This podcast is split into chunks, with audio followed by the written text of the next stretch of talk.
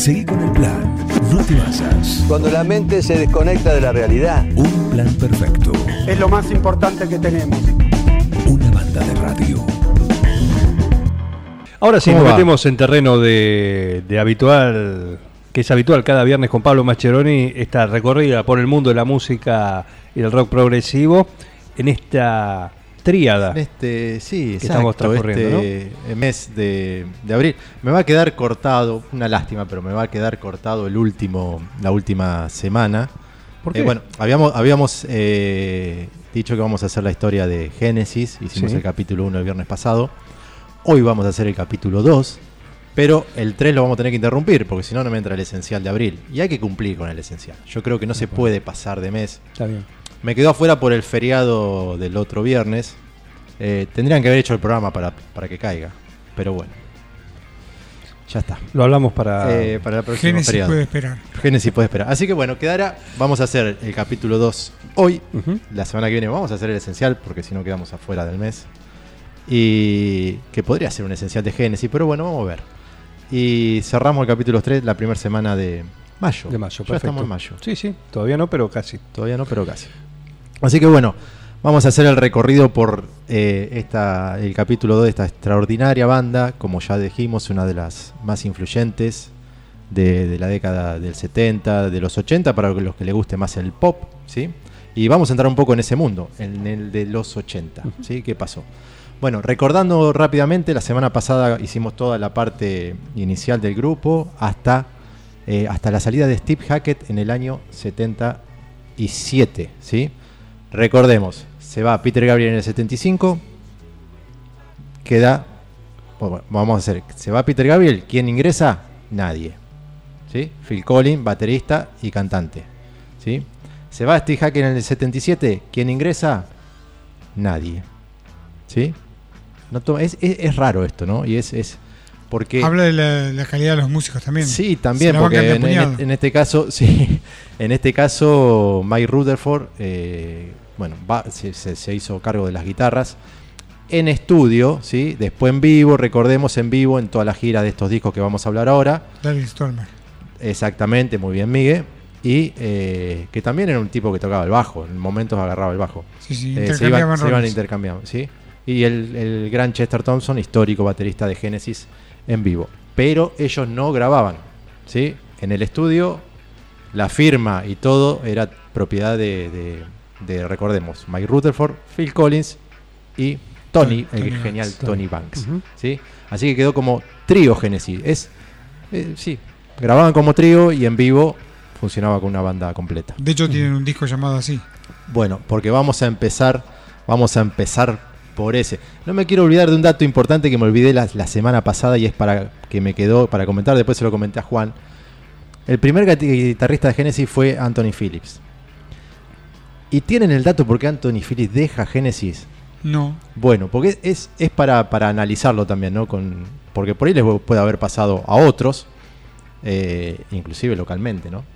Eh, Anthony Phillips deja la banda porque tenía fobia a los escenarios, ¿sí? No podía manejar el nerviosismo de subirse a un escenario, la pasaba muy mal, eh, El pánico escénico. que el pánico escénico. Conozco un muchacho que tiene pánico escénico, ¿Y por qué señalás para acá? que se quiere bajar al último momento. Eh, no, no sé, bueno, puede pasar por ya eso. lo perdió, ya lo Eh, perdió. No, para nada. Sigue estando. Pero, pero es, es, a ese nivel, ¿no? Eh, seguramente, bueno, no, no existía el ribotril, por ejemplo, o esas cosas que hoy, por ejemplo, Claro. pueden, pueden ayudar. La Eh, medicina ayuda. La medicina. y Steve Hackett ingresa porque Anthony Phillips no pudo manejar. Inclusive Anthony Phillips tuvo una gran carrera solista, pero no tocaba en vivo. ¿Sí? No sabía Bueno, ese dato. Un detalle, quería, quería comentarlo. Empezamos, 1978. ¿Qué pasó después de todo este revuelo? Como dijiste vos, Miguel, eh, viene el primer disco de ellos como trío, ¿sí? Que se llamó, y después fueron tres. Así. And there, there were three. Fue como fue- una prueba de fuego. Fue como una prueba del disco. El disco está bueno. eh, Me es- gustó, lo transité mucho. Sí, está, está bastante pasable. Es, es un disco de 1978. A Esteban Sí. Naudín le gustaba, le gusta mucho ¿Sí? ese Ah, sí. disco. Muy bien. Joven.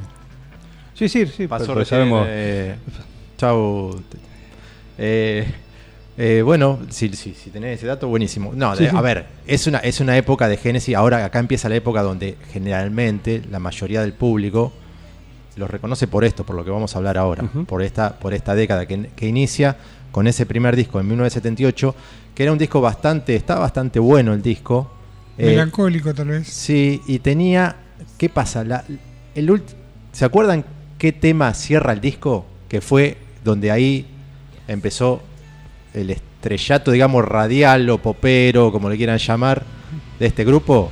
Follow You, Follow Me. Muy bien, Miguel, está en todo, ¿no? Es una cosa.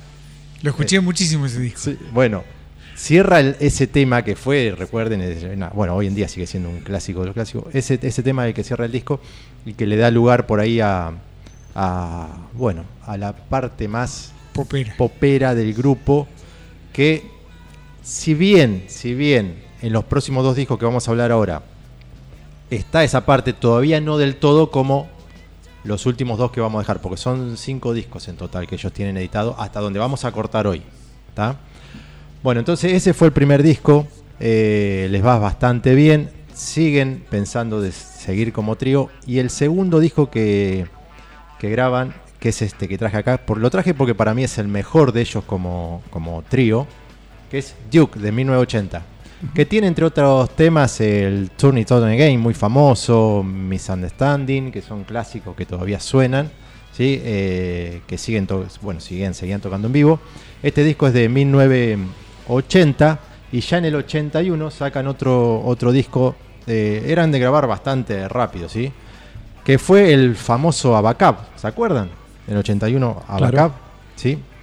Bueno, ese, ese disco lo que tuvo es, eh, fue bien recibido y pasó algo con la gira, porque la gira fue impresionante ese disco, era... El, el promedio de, de la gira era 50.000 personas por show, el promedio que le daba de número, que es una locura, ¿sí? es una, una, una locura. Eh, y es el primer, un detalle, es el primer disco que tiene, siempre recordemos, tocaban ellos tres, grababan ellos tres, es el primer disco que incluyen vientos, ¿Ves la, la parte de vientos de Hard Wind and Fire, Sí. toca en este, en este, en En este este, en este disco. Muy bien, Miguel, ahí va. Estamos escuchando un poquito. Ahí estamos escuchando. Muy bien. Todos los detalles. La producción a full. Eh, Curiosidad, ¿sabes por qué se llama Bacao? eh, tengo algún dato de que era. Ver, hay varias, pero a ver, la de- según la de Mike Rutherford era por el tema de los, de los, de las estrofas, La de los- estructura. la estructura. Que después la cambiaron. Es- está muy bueno ese, si querés contarlo, porque está muy bueno. En, en música se llama la estructura estribillo, estrofa, se llaman Estrofa, puente, puente, El puente sería el C, claro, la parte C. la parte C, y ellos la iban, no, que iban La iban cambiando, que no, cambiando. primero va el B, después la de... Y en algún momento quedó AB, AC, AB, que es la clásica. Exacto, y, Y, quedó, dijeron, ¿cómo se va a llamar este tema? AB, AC, AB. sí, Abacab. Después la cambiaron porque no es AB, AC, AB. Yo lo escucho, de, de ahora de viejo lo escucho cuando voy a, algún- a un lugar de, de ensayo donde está, por ejemplo, el señor Baldaza, que él dice estribillo, puente, qué sé yo. Entonces sí, ahí aprendí, aprendí estas cosas y cuando recordé lo que era eh, Abacab, ¿sí? Bueno, Dice Esteban Naudín que es el tema que le gusta. ¿Sí? Sí. Bueno, genial. Fanático de Génesis, aparentemente. ¿eh? Sí, ¿Puede venir? Está a tiempo, estás por acá cerca, Sí. vení. Acaba de hace un ratito, estaba Bueno, sintonizando. da- date la vuelta, vení y charlamos un poco de, de, de esto, total. Para eso está. Eh, bueno, gracias, saludo a. ¿Cuánto influyó en esto de- del disco? Porque paralelamente tenés el surgimiento de Collins como solista. Muy buen dato, muy buen dato. Muy buen dato, porque el primer disco de Phil Collins, el Face Value, creo que fue en el 80. Facebook. Sí, fue en el 80 en la- con la salida de Duke, eh, que también fue... Y también tiene que ver con esto, ¿viste? Los vientos que se agregan en, en Abacab y Phil Collins fanático, ¿viste? Que en los discos solistas de él. La admiración por De- la debo, música. claro, debo decir que no soy un admirador de la, de la carrera solista de Phil Collins. Nunca me llevó Sí, sí. mucho la atención, pero obviamente es un genio total. Y él en los discos solistas agregaba muchas partes de, de vientos. Eh, pero tenés razón, seguramente influyó y mucho porque la carrera solista de Phil Collins fue tremenda. Fue tremenda en todo sentido. ¿sí? Y se bajaba de la parte eh, autoral para incorporar temas de otros, los clásicos de la música, de los estándares americanos. Claro, De Holland, Dossier Holland, eh, tenía muchísimo de ese repertorio. exactamente. Muy buen dato. Pero, pero sí, el Face Value salió en el, en el año 80. Ese es de su autoría completa. Ese. Sí. Creo, que, cual. creo que tiene uno o dos Que temas. tenía la cara de él, ¿no? Algo así en Sí, la sí. tapa. Estaba recién separado, muy Eh, melancólico. Qué, qué raro, ¿no? Que sí. Hasta tenía pelo. Hasta tenía, Muy poquito, tenía-. Eh, Bueno, de hecho, eh, en el aire esta noche, In the Air Tonight, es una canción de, de su fracaso matrimonial. eh, sí. Creo que tuvo varios, ¿no? Por ahí le correr, ¿no? Varios. Eh, Le bueno, costó- no sé, le costó cos- bastante- cosas bastante que plata. sí, eh, sí, eso, eso es, eso hay, hay creo que una es impresionante la fortuna que ha, que ha tenido que dejar en Ha el dejado. camino. Sí, sí. Ha ha, compartido, ha tenido que Ha compartir. tenido que compartir. Eh, y bueno, firmaste. No ¿Qué va a sabemos nada de la vida de Tony Banks, no sabemos nada de la vida de- No. de, los otros. Hay, que- hay que destacar un poco, porque ellos tres, eh, en- en- creo que los tres, si bien Phil Collins por ahí es el más excéntrico, son tipo muy tranquilos, inclusive arriba del escenario, porque la música que hacen, todo, pero son, viste, bueno, Tony Banks es un tipo que parece un- Una momia. una momia, es impresionante. Y vos decís, está tocando unas partes complejas que por ahí nosotros que lo escuchamos te, te, te- te mueven, y el tipo es Imperturbable. imperturbable, ¿sí? Claro. ni un gesto ni siquiera de nada, ¿viste? Nada, No. pero eh, bueno, un dato. Eh, bueno, continuamos. Después de, mm, de una- un dato que me había olvidado de Duke, eh, si bien para mí Duke es el álbum que más me gusta también, puede ser, puede ser. No sé cómo hicieron, o no sé qué hizo Phil Collins, pero el, el sonido que tiene la batería, es más, traje un tema de este, de este disco. El sonido de la batería de Phil Collins en este disco es impresionante. ¿Viste? Esas cosas que te quedan, que lo escuchás y lo escuchás y decís qué hicieron para grabar esa bata con ese sonido, pues Claro. tremendo, ¿sí? Eh, bueno, después de Abacab viene. Los próximos dos discos son lo que, digamos, hicieron caja de una forma increíble. Que se acorda, a ver, ¿cuáles son? 1983. Vamos al 83. ¿Qué disco salió en 1983? El de los cubitos. El de los cubitos. ¿Qué tapa fea? Sí. ¿Qué cosa? Todos le dicen mama por el tema del lado 1. Sí, por el lado uno. Todos le Pero dicen, no pero- tiene nombre. No, no tiene nombre. En realidad se llama Génesis el disco. ¿Sí? Recordemos que es el, el disco que tiene Mama, ¿sí? entre otros éxitos. Todos éxitos. El disco ese es tremendo. Eh, no paraba de pasarse en radio, en tele, en lo que sea. Creo que ibas a un kiosco a comprar caramelo y te vendían el disco también, porque era impresionante ese disco. Y el disco se llama Génesis. El disco epónimo, podemos decir. Sí. eh, ¿Cómo El- estamos? el disco sí, está, está full. El disco se llama Génesis. Ellos deciden ponerle Génesis porque es el es el supuestamente el primer disco en donde ellos hacen todo junto. Se encerraron los tres y todas las canciones, la parte bueno musical, lo que sea, está compuesta por los tres, inclusive producido. ¿sí? Que es No un disco completo. Entonces dijeron, bueno, ¿cómo le llamamos? Génesis. Es un disco de ellos. ¿sí? Eh, bueno, este sí, este disco es realmente... Los anteriores pueden ser eh, tanto Duke como algo que todavía tenían un estilo más de los primeros Génesis que podría decir, bueno, va bien, este, esto, esto ya totalmente Fue a los boliches, esto todo. fue a los boliches, hizo, hizo un despelote en el buen sentido. eh, que la gente. Hay, hay un tema con estos discos así tan populares de, de bandas que no fueron tan populares en, en- en décadas anteriores. Primero que seguramente era, había gente que no, no, no, no sabía que existía el Génesis de Peter Gabriel. Eh, y que lo descubrió en base a estos discos, ¿sí? Porque muchos. Debe haber gente que escuchó este disco y fue corriendo a comprar. Dame todo lo de Génesis. Claro. Y cuando habrá puesto alguno de Peter Gabriel, dijo, lo habrá querido devolver, Sí. ponele, ¿no? Me dieron esto Eh, también dieron dentro del paquete. Se equivocaron. Eh, porque es nada que ver. pero bueno, es la historia. Algunos, como todo, siempre va a estar esa grieta. Me gusta más los de Phil Collins, me gusta Claro. más los de. Algún otro dice, de dame Gabriel". todo lo de Génesis, pero hasta Duke. Hasta Duke, Ponele, exactamente. ponele, alguno te podrá- Sería mi caso. Sería mi caso. Yo, sinceramente, puedo incluir a Backup también, pero hasta ahí. Después de, de- después se respeta todo, pero sinceramente es, eh, son discos que ni tengo. eh, sin- Es otra banda, podríamos decir. Sí, para, para mí sí. No es, no, pero sí. ¿Sabes cuál es mi definición de Génesis? De antes y después. ¿La recordás? Eh, A ver, no. tira de vuelta. Como el raviol de fábrica y el raviol casero. Ah, sí, Mm. claro, está. Se llaman igual, La dijiste, pero nada pero son cosas muy distintas. Pero saben distinto. Obviamente el éxito está en la parte esta, en el éxito comercial, eh, de dinero, de lo que quiera llamar esta parte y no la de Peter Gabriel. De popularidad de también. popularidad porque fue impresionante. Pero bueno, cada cual. A mí me gusta mucho más la primera parte. Eh, bueno, em, después de este disco enorme, que obviamente al tener tanto éxito tenían que sacar otro y mantenerlo, y hasta, y a- es hasta donde vamos a llegar, eh, sale, ¿qué sale después? En el año 85, otro éxito impresionante, otra vez la rompieron toda eh, por todos lados. ¿Qué salió?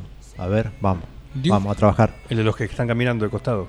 Ah, no. Duke no. No, toque invisible, Ah, toque invisible, tenés razón. Invisible Touch, del año 1985, ¿sí? Para no sé si el de 85, la- 86. la tapa que están caminando de costado. No, ese es No. un- esos son discos en vivo. Ajá. Discos en vivo que eso va a quedar para la próxima semana, ¿sí? Va a quedar para la próxima semana. Llama a la gente. Sí. Llama a la gente. Era Invisible Touch. Toque Invisible, que fue también otro éxito. Otro ¿Se acuerdan la manito, como la manito en la tapa? Sí, la manito. Eso, la manito. es- Eh. Tenés razón, tenés razón. Eso. Que tenía Toque Invisible, Tonight, Tonight, Tonight, eh, Land of Confusion, ¿se acuerdan? Ese estaba bueno ese tema. video. Con el tema del video de los video. muñequitos, ese video es... ¿Qué laburo tenía ese video, sí? Sí, sí. Sí, ese... eh, un tema muy potente. Los líderes mundiales, Reagan, Thatcher, ¿Mm? Sí, tenés razón. hechos todos en muñeco. ¿Viste cómo recordamos cosas de esa época? Eh, fue, bueno, Toque Invisible también otro éxito enorme. Eh, y bueno, hasta ahí este es, desde que empezamos el 78 hasta este último disco, son cinco discos editados en formato de trío, ¿sí? grabado en estudio por ellos tres. ¿sí? Eh, y que bueno, que hicieron la historia de Génesis muy, muy popular en esa época, muy, muy popular, estadios llenos, conciertos por todo el mundo. Eh, bueno, nada, todo lo que una banda por ahí quisiera tener, que es fama, eh, dinero, lo que sea, lo, lo alcanzaron con, más que nada con estos últimos dos discos. Algo para destacar y para ir cerrando, algo para destacar y para ir cerrando, que ellos en estas giras, ellos ya tenían material para hacer por ahí lo de ellos, lo que habían hecho ellos tres, pero siempre en vivo tocaban temas de la época de Gabriel, ¿sí? siempre incluían, y es, es- era importante, ellos mantenían eh, la estructura en vivo, decide tocarlos obviamente los temas eh, poperos, llamarlo como quieran, pero siempre me echaban con temas clásicos de la época del 70 y, y estaban muy buenos para los seguidores de esa época porque escucharlos en vivo con sonidos nuevos y eso está también está está está muy bueno así que bueno eh, Nunca vinieron a Argentina. nunca Nunca. Lo más cerca que estuvieron en Brasil. Un amigo estuvieron en Brasil tenés, sí tenés razón Un amigo dato. se hizo un viaje a Brasil para ver a Genesis. Eh, es- corresponde sí sí pero bueno eh, nunca vinieron y nunca van a venir Ya no. porque ya no van a venir Ya no son tres. son tres pero bueno eh, Dos y medio. dos y medio porque Phil Collins está totalmente Pobre, sí. Según eh, hay un dato, una entrevista a Rutherford de la semana pasada que lo fue creo que a visitar y, y dijo la verdad, está sinceramente está ya inmóvil prácticamente. Retirado. está, sí. Totalmente. Así que no va a haber, no va a haber. esto- pero bueno, esto vamos a hablar un poco en el último capítulo de Genesis. Para el último capítulo nos quedan. Nos quedan solamente, parece, porque está, está- cerramos en el 85-86 y nos quedan dos discos nomás de estudio de Genesis. Pero lo vamos a hacer en el capítulo 3. Dos discos y después vamos a contar muchas cosas más y Hay rarezas entre medio. ¿Eh? Hay rarezas entre medio. Muy Otra formación. Vamos a dejarlo para después. ¿sí? Vamos, hay una rareza muy, por eso que es el último disco, pero bueno, vamos a, a dejarlo ahí. Así Bien. que bueno, eh, nada, cerramos capítulo 2. Eh, hablé bastante de vuelta hoy. Eh, la banda, la historia me lleva. Eh, así que Está bueno, va- bien, vamos muy a... Lo que vamos a escuchar, a ver, si quieren escuchar, y esto, perdón, eh, acá es, eh, si quieren escuchar Mama, Toque Invisible, eh, bueno, Tonight, Tonight, Tonight, no, de ninguna manera. Si quieren después lo ponen. Lo va- Detrás de la línea que también sonó en Behind the Line, sí, Sí, son de, boliches. de- de Duke es ese. Vamos a escuchar un tema de Duke, del disco que personalmente más me gusta, que es el tema 4. Vieron que normalmente los temas 4 de los discos, no sé si les pasa, son de relleno, viste que puede venir el 1, No, el 2, no. el 3. Bueno, este es el tema 4 de este, que es un temazo. No lo deben tener en cuenta, no lo deben haber por ahí escuchado, la mayoría. Soy uno que no escucha. Bueno, la polenta y la fuerza del estribillo de este, de este, de este tema es totalmente adrenalina pura para los que nos gusta el Génesis, ¿sí? El Ah, sí. Génesis eh, así de esta manera. Así que, bueno, nada, a disfrutar. Gracias por todo. Pero por favor, un lujo, Pablo Mascheroni, como cada viernes en su columna de rock progresivo, con este especial capítulo número 2. Cuare- sí, de Génesis, De- de capítulo Génesis. 43. eh, Falta uno, ¿eh? Falta uno Falta para uno. cerrar la historia de esta banda y este tema de Duke, que se llama... hombre de nuestros tiempos.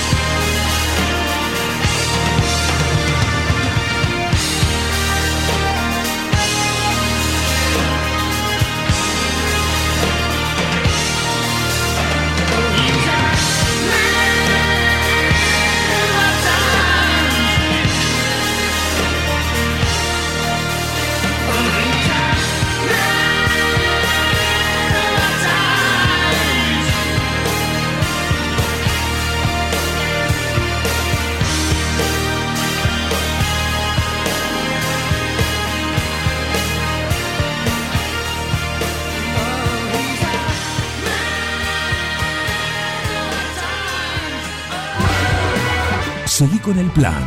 No te vayas. Digo, qué desastre, pero estoy contento. Un plan perfecto. ¡Mafiosos! Una banda de radio.